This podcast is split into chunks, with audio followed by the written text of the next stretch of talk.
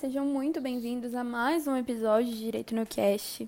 Aqui é a Maria Luísa Monteiro e hoje nós vamos fazer mais uma revisão de Direito Civil das Obrigações.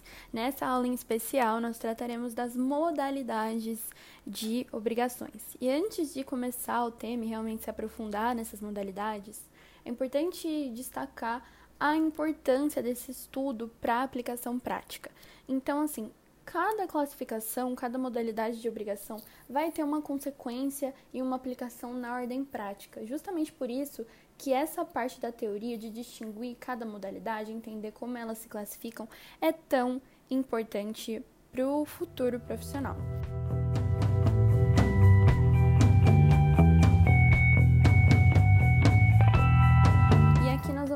Adentrar então. Inicialmente, é, as obrigações elas se classificam com relação ao objeto da prestação, como é o caso das obrigações de dar, de fazer, de não fazer. Quanto ao objeto, então, quanto à multiplicidade de objetos, que aí a gente está falando de obrigações alternativas, cumulativas, facultativas, e também pela multiplicidade de sujeitos obrigações divisíveis, indivisíveis, solidárias. E a gente vai tratar sobre tudo isso nesse episódio de hoje.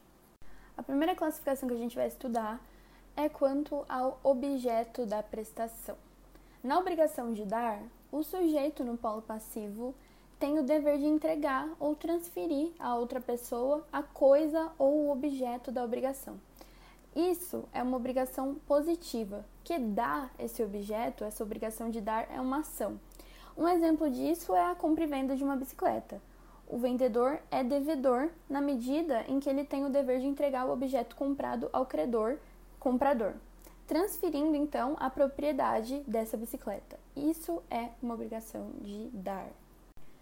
No tocante à obrigação de dar, é muito importante que a gente faça uma observação. É, existe uma diferença entre propriedade e posse da coisa, do objeto da prestação.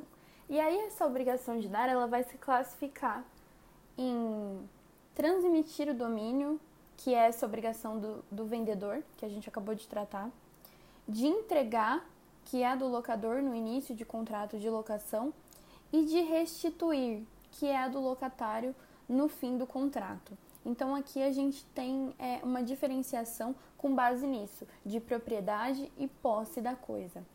Uma obrigação de dar não se resume, então, à compra e venda, porque não é apenas a propriedade, a gente pode falar de posse da coisa. Então é bacana diferenciar isso. Já a obrigação de fazer por óbvio tem é, como objeto a prestação ou a execução de alguma coisa. Geralmente consiste em um trabalho ou em um serviço. Um exemplo simples, básico, muito aplicado no dia a dia é um pintor que é contratado para confeccionar um quadro, ou uma costureira que você contratou para costurar um vestido, ou até mesmo, novamente o exemplo do pintor, que você contrata para pintar um cômodo na sua casa. Ele tem a obrigação de fazer isso, esse trabalho, esse serviço. Novamente aí uma obrigação positiva. Fazer também é uma ação. E agora entramos nas obrigações chamadas negativas, ou seja, de não fazer. O que, que é isso? Pode parecer um pouco óbvio, mas mesmo assim eu vou explicar. A obrigação de não fazer, ela consiste no dever assumido em não ser feito. Então, assim, você não vai fazer aquilo que foi convencionado entre as partes ou que a lei não permite que se faça. Ou seja, é a abstenção de um ato.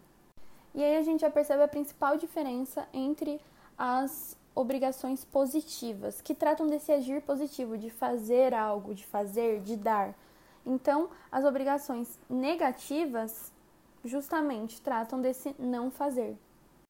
Passada essa análise sobre o objeto da prestação, a gente estudou aqui coisas mais simples, únicas, individuais.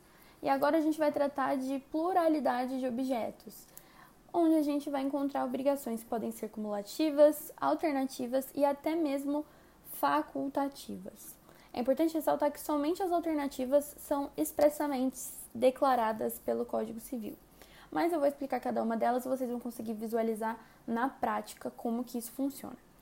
Basicamente, aqui a gente fala de mais de um objeto. Então, nas cumulativas, a prestação é composta por dois ou mais objetos numa única obrigação. Por exemplo, quando você compra um combo de alguma coisa, vamos supor que alguém se obrigou a entregar um carro e uma moto para outra pessoa. Não tem como ela adimplir essa obrigação entregando apenas o carro ou apenas a moto.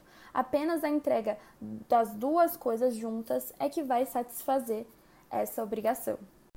Já nas obrigações alternativas, a prestação é composta por dois ou mais objetos. E aí sim, basta que um dos objetos seja entregue para que essa obrigação seja satisfeita. Se a gente for pegar o mesmo exemplo que eu usei nas obrigações cumulativas, a pessoa não teria a obrigação de entregar um carro e uma moto. Ela teria a obrigação de entregar um carro ou uma moto. Independente de qual ela escolhesse entregar, entregando efetivamente um desses, ela adimpliria a sua obrigação. Cumprindo qualquer um dos deveres, ela ficaria livre dessa obrigação. E por fim, temos a obrigação facultativa, que é bem simples. Ela tem um único objeto que é determinado entre o credor e o devedor. Porém, o devedor se exonera da obrigação entregando qualquer outro objeto e não necessariamente o que foi estipulado no início com o credor. Essa é a chamada faculdade de substituição. Só falando assim fica um pouco difícil de entender, então eu vou trazer um pouco da prática para que fique mais fácil a compreensão. Esse nome de obrigação facultativa vem justamente da faculdade que o devedor tem de cumprir a obrigação de outra forma diferente do que foi pactuado no início. Um exemplo para fazer sentido. Vamos supor que você deve uma joia a alguém e no momento da entrega você entrega um carro no mesmo valor.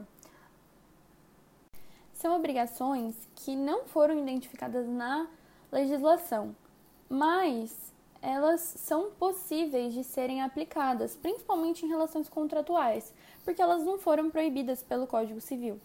Então, a faculdade, por exemplo, para acontecer de fato, estaria prevista em um contrato onde a obrigação facultativa prevê uma única prestação como objeto e admite é, a possibilidade de um pagamento de outra prestação no seu lugar. Fulano deve uma joia, mas pode pagar um carro no lugar da joia porque assim foi ajustado. Então tudo é com base no ajuste. O que importa é que tem que ser uma única transação, uma única é, prestação como objeto para adimplir essa obrigação. E passamos agora para pluralidade de sujeitos, onde a gente vai falar de obrigações que podem ser divisíveis, indivisíveis e solidárias. A pluralidade de sujeitos, por óbvio, tem como objeto mais de uma pessoa em um dos polos, ou então a gente vai ter mais de um devedor ou mais de um credor. Nas obrigações divisíveis, temos a pluralidade de sujeitos e o objeto da prestação pode ser dividido em partes, tantas quantas forem os sujeitos da obrigação. Então, vou dar um exemplo clássico aqui. Alberto se obriga a entregar para Benedito e Carlos 30 sacas de milho. O objeto da prestação, as 30 sacas, é divisível e pode ser dividido igualmente, se você quiser, entre o Benedito e o Carlos. Então, para adimplir essa obrigação, o Alberto pode dar 15 sacas de milho para o Benedito e 15 sacas de milho para o Carlos, porque é uma obrigação divisível. Agora vamos supor que Benedito e Carlos se obrigam a entregar as 30 sacas de milho ao Alberto, o inverso. Cada um deles poderia dar 15 sacas. Então, Benedito ia dar 15 sacas, Carlos ia dar 15 sacas e ao final eles teriam adimplido a obrigação de entregar 30 a Alberto. Isso é uma obrigação divisível. Não precisa ser dividida de maneira igualitária. 15, 15. Poderiam ser 20 e 10, se fosse esse o convencionado pelas partes. Já nas obrigações indivisíveis, a gente segue com a pluralidade de sujeitos mas o objeto da prestação é indivisível pela sua própria natureza, como é o caso de Benedito e Carlos serem credores de um carro que Alberto ficou de entregar a eles. Alberto não consegue dividir o carro no meio, entregar metade para Carlos, metade para Benedito. Então, esse seria um exemplo clássico de obrigação indivisível. E por fim, quando falamos de pluralidade de sujeitos, falamos sobre as obrigações solidárias, que não dependem da divisibilidade ou não do seu objeto, porque a prestação ela trata de vários credores e cada um pode cobrar toda a dívida, assim como entre os eventuais devedores, ou seja, mais de um devedor, cada um pode ser cobrado individualmente da dívida toda. E aqui a gente fala da solidariedade ativa e passiva. Então, a solidariedade é quando na mesma obrigação concorre uma pluralidade de credores ou de devedores. No caso dos credores, seria a solidariedade ativa, cada um deles tem direito à dívida toda. E a pluralidade de devedores é onde a solidariedade passiva entra, ou seja, cada um desses devedores é obrigado à dívida por inteiro. A solidariedade ela não pode ser presumida. Ela resulta da vontade das partes ou ela é prevista em lei. E ainda assim, depois de 10 minutos completos de revisão sobre as modalidades de obrigação, existem várias outras modalidades. Aqui eu destaquei as mais importantes. E para fechar, eu vou falar de uma outra modalidade que tem muita aplicação prática, que são as obrigações de meio, de resultado e de garantia.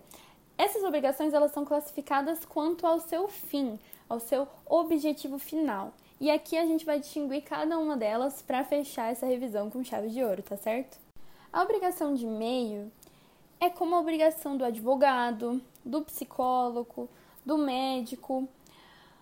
O devedor, é, ele não se compromete em atingir um resultado certo e determinado, mas ele se compromete a realizar a atividade com toda a técnica, com toda a diligência possível para que tudo ocorra da melhor forma possível. Então, ele é obrigado a se esforçar, mas não necessariamente a atingir aquele resultado final. Essa é a obrigação de meio. Vou dar um exemplo bem prático voltado à advocacia, que é uma coisa que nós, estudantes, temos muito contato durante a faculdade. Você for advogar, e alguém buscar uma solução jurídica com você, quiser entrar com um processo ou algo do tipo, e você for o advogado dessa causa, dessa pessoa, a sua obrigação é uma obrigação de meio.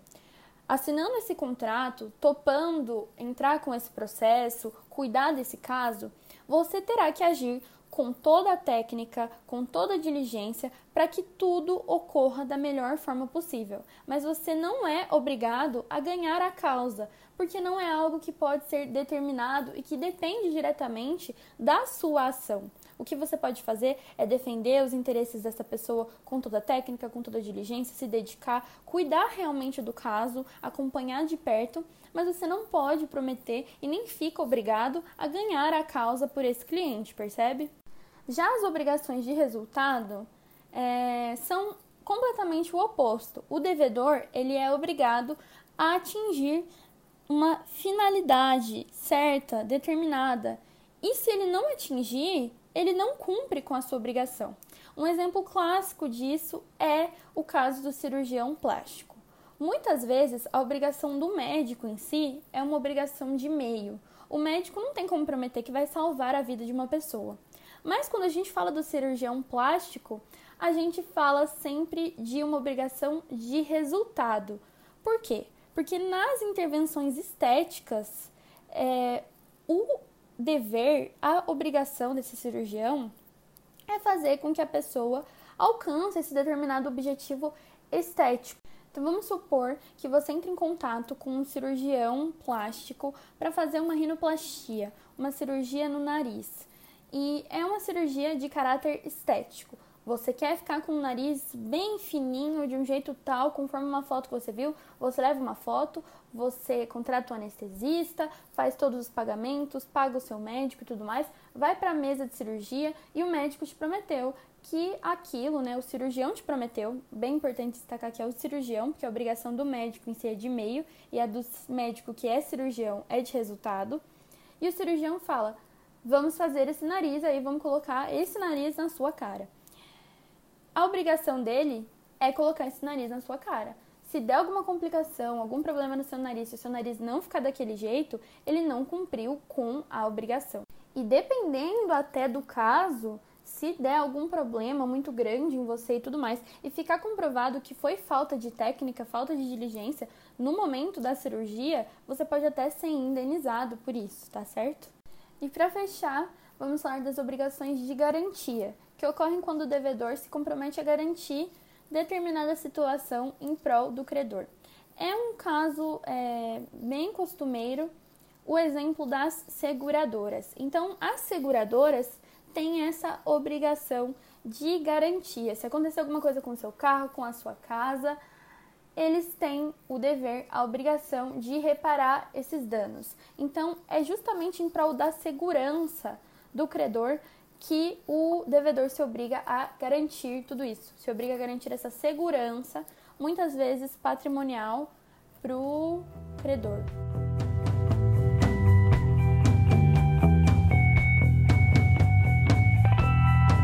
E assim encerramos mais um episódio de Direito Civil das Obrigações aqui no Direito no Cast. Espero que vocês tenham gostado.